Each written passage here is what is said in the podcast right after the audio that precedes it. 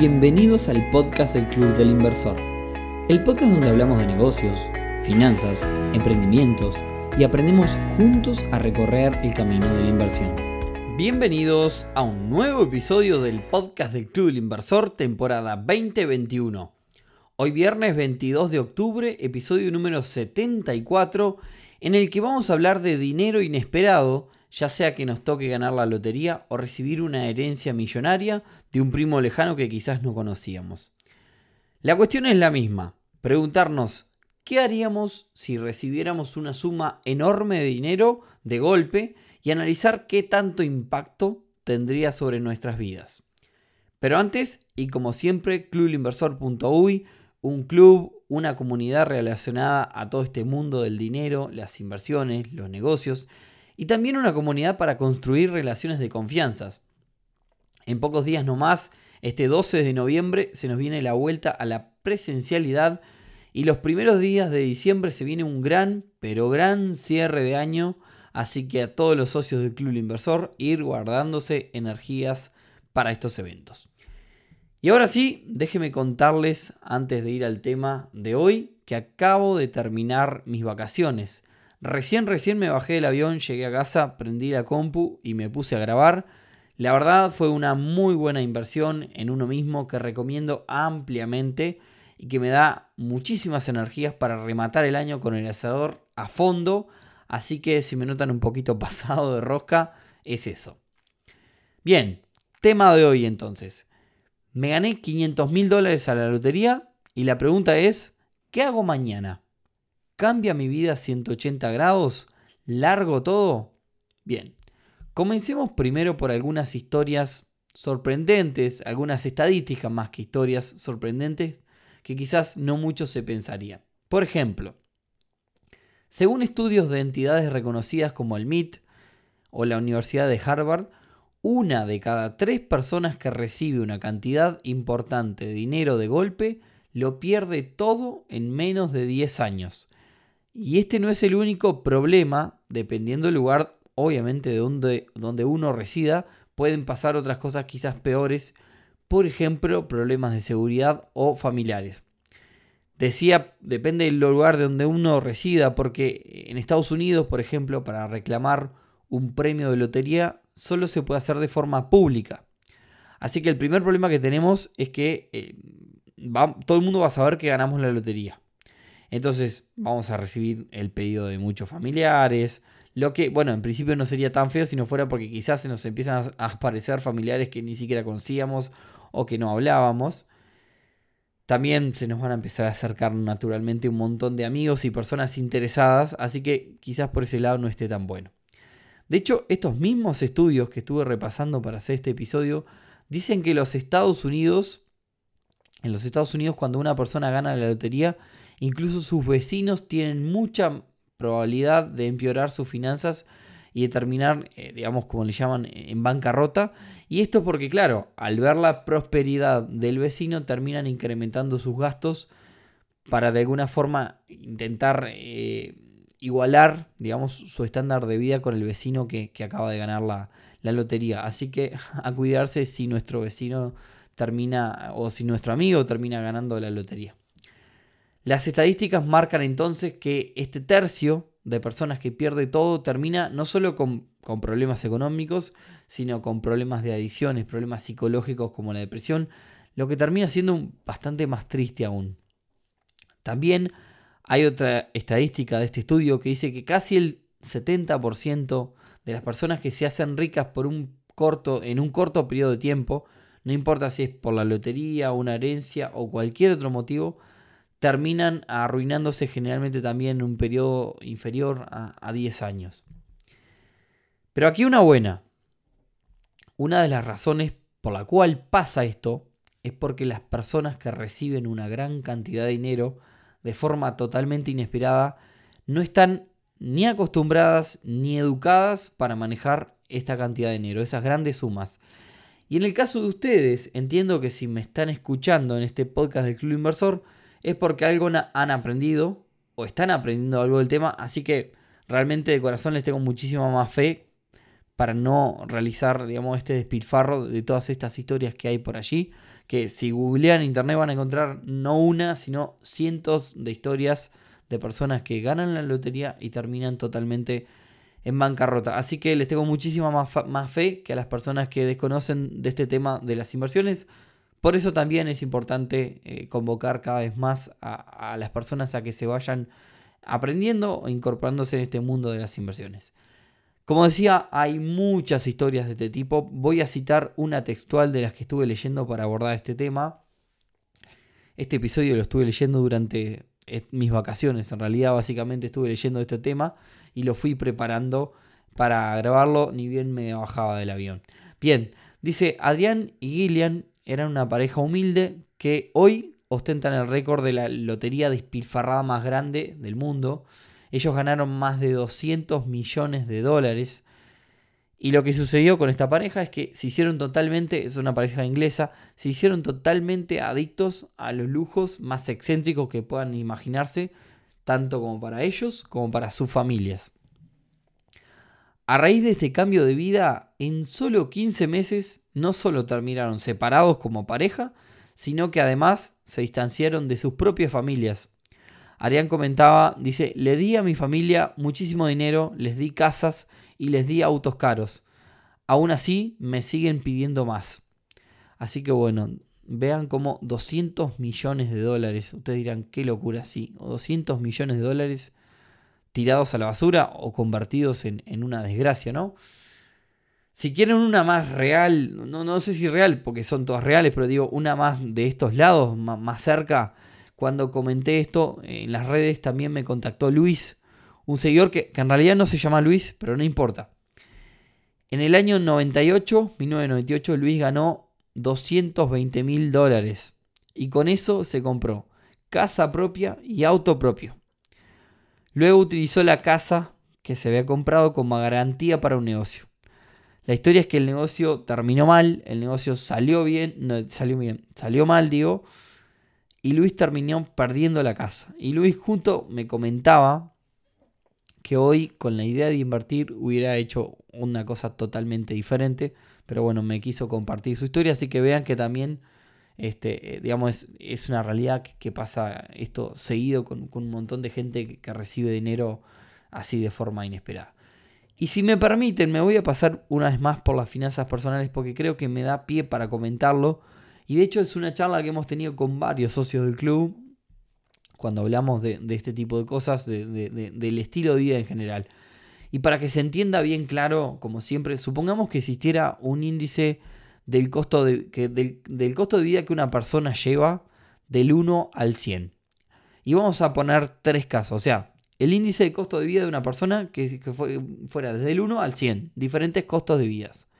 Imaginemos tres casos, como decía, el primer caso, una persona que vive en este índice del 1 al 100 al 10. O sea que apenas le da para subsistir. Y si no logra, la realidad es que si no logra mejoras oportunidades y logra crecer, siempre se va a mantener al 10.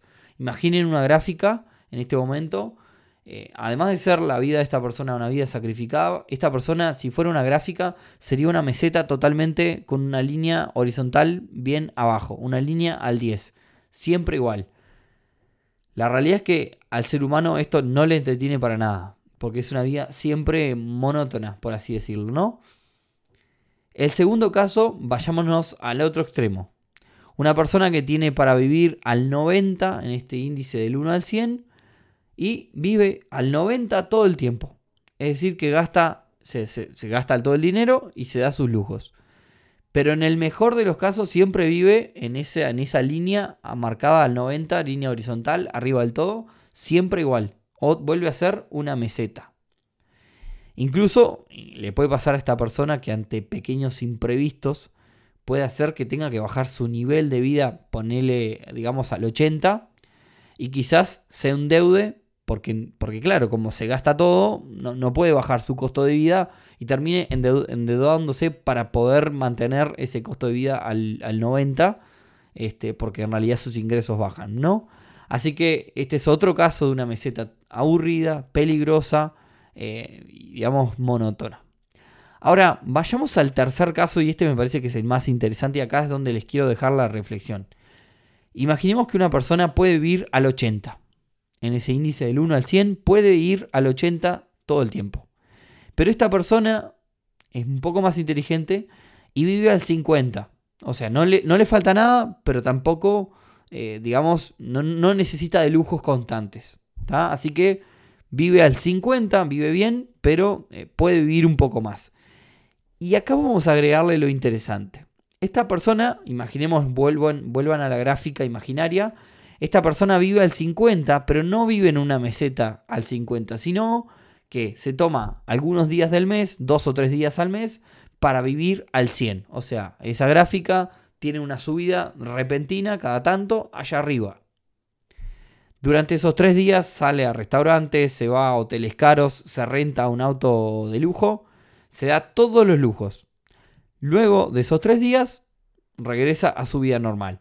La realidad es que como vive abajo de sus, de sus posibilidades, siempre tiene ese, digamos, esa diferencia entre el 50 y el 80, que es, cuando real, digamos, es, su costo de vida que podría llegar a, sustentar. Como tiene esa diferencia todos los días, se puede tomar tres días para vivir al 100 y realizar todos, todos estos gastos.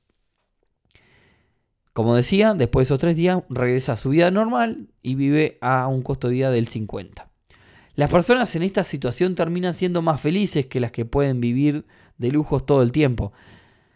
Y esto es un poco la filosofía que intento llevar en mi caso, esta es mi caso personal. Eh, trato de llevar una vida sin mesetas, ¿no? Eh, vivo un poquito más abajo de lo que podría vivir y cada tanto subo mi nivel de vida por poco tiempo, disfruto y vuelvo a vivir bajo la normalidad. No solo eso, sino que hay algo más importante. Si en vez de irme tres días a vivir allá arriba, eh, eso en vez de ser tres días de, lujos, son eh, ese gasto grande, termina siendo algo inesperado, por ejemplo, no sé, una enfermedad o algo, lo que nosotros siempre llamamos el famoso fondo de emergencia, también lo podría llegar a hacer sin problemas porque en vez de ser tres días viviendo al 100, son tres días gastando por una enfermedad o por otra cosa, ¿no? Así que no solo eso, sino que tendríamos esos fondos guardados para hacer ese super gasto. Y esta charla yo la he tenido con varios socios, de hecho la tenía otra vez con un socio del club que me decía, me dice, yo vivo por abajo de mis posibilidades y de repente un fin de semana me gasto mil dólares. Me voy a Punta del Este, me alquilo un buen auto, eh, y mi padre no entiende cómo me gasto tanta plata en tres días.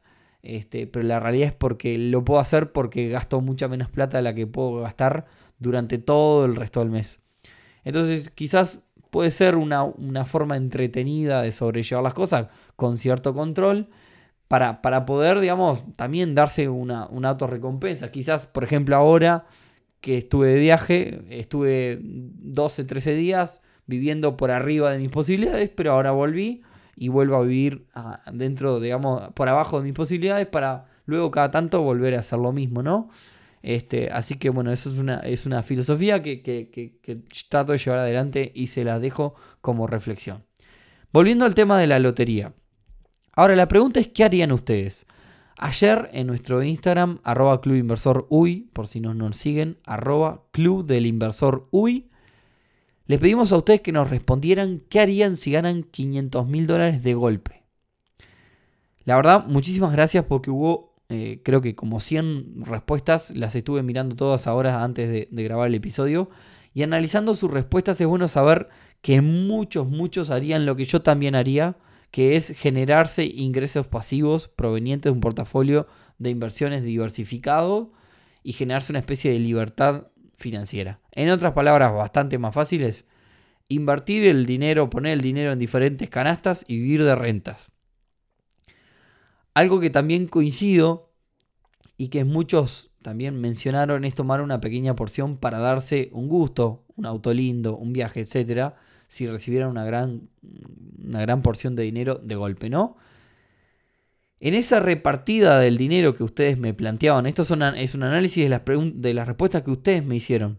En esa repartida del dinero en diferentes mecanismos, muchos mencionaron que invertirían una gran parte en, mecanismos de cierta seguridad, como puede ser el ganado, inmuebles, algún índice de bolsa tipo el Standard Poor's.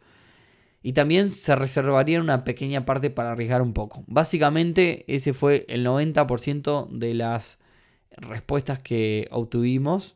Todas más o menos van por ahí. Y también, por supuesto, que depende de la situación de cada uno, ¿no? Quizás para alguno una suma como 500 mil dólares de golpe no le mueva la aguja y allí probablemente sus respuestas irían por otro lado, harían otra cosa porque en realidad no les cambia. Es interesante saber que si bien en mi caso personal yo me siento un inversor súper arriesgado, hubo respuestas que me sorprendieron de tipo, lo pongo todo en cripto, lo que me sorprendió, que también es válido, pero bueno, si ese dinero es un capital que me va a cambiar la vida, me parece que es, que es, que es bastante jugado, pero es totalmente válido. Algunas personas eh, también, y acá es donde me quiero detener, me respondieron, si hoy recibo 500 mil dólares, mañana largo todo. Y acá me voy a detener, como decía, porque les voy a dar una opinión personal. Si todo lo que haces lo haces solamente por dinero y estás esperando esta lotería que venga para dejar tu trabajo o negocio, entonces creo que no vas bien, porque la clave de la vida al final del día es disfrutar el día a día. Este capítulo se está haciendo un poco filosófico, pero, pero es así, y no, no padecer el día a día, porque si no, realmente estamos esperando a que llegue ese día para, para poder disfrutar, entre comillas, ¿no? Y ahí quizás este ejemplo de la lotería o, el tema del episodio de hoy te puede servir para reflexionar. Claro está que muchas veces hacemos cosas por necesidad, por supuesto, ¿no? Pero, pero en algún momento tenemos que buscarle la vuelta para pasarla bien. Entonces, lo que tenés que preguntarte es, si yo hoy te doy 500 mil dólares, mañana mismo, ¿qué haces? Y acá hay mucha gente que también me, sentí orgulloso de, de, leer un montón de respuestas. Me dijeron, mañana sigo en mi trabajo. Y continúo con lo que hago porque me gusta. Muchos me respondieron eso y eso está muy bueno. En mi caso, cada tanto me hago esta pregunta y, como todos saben, en mi caso yo tengo varios negocios y dirijo este club del inversor, por lo que trabajo muchas horas al día, es una realidad.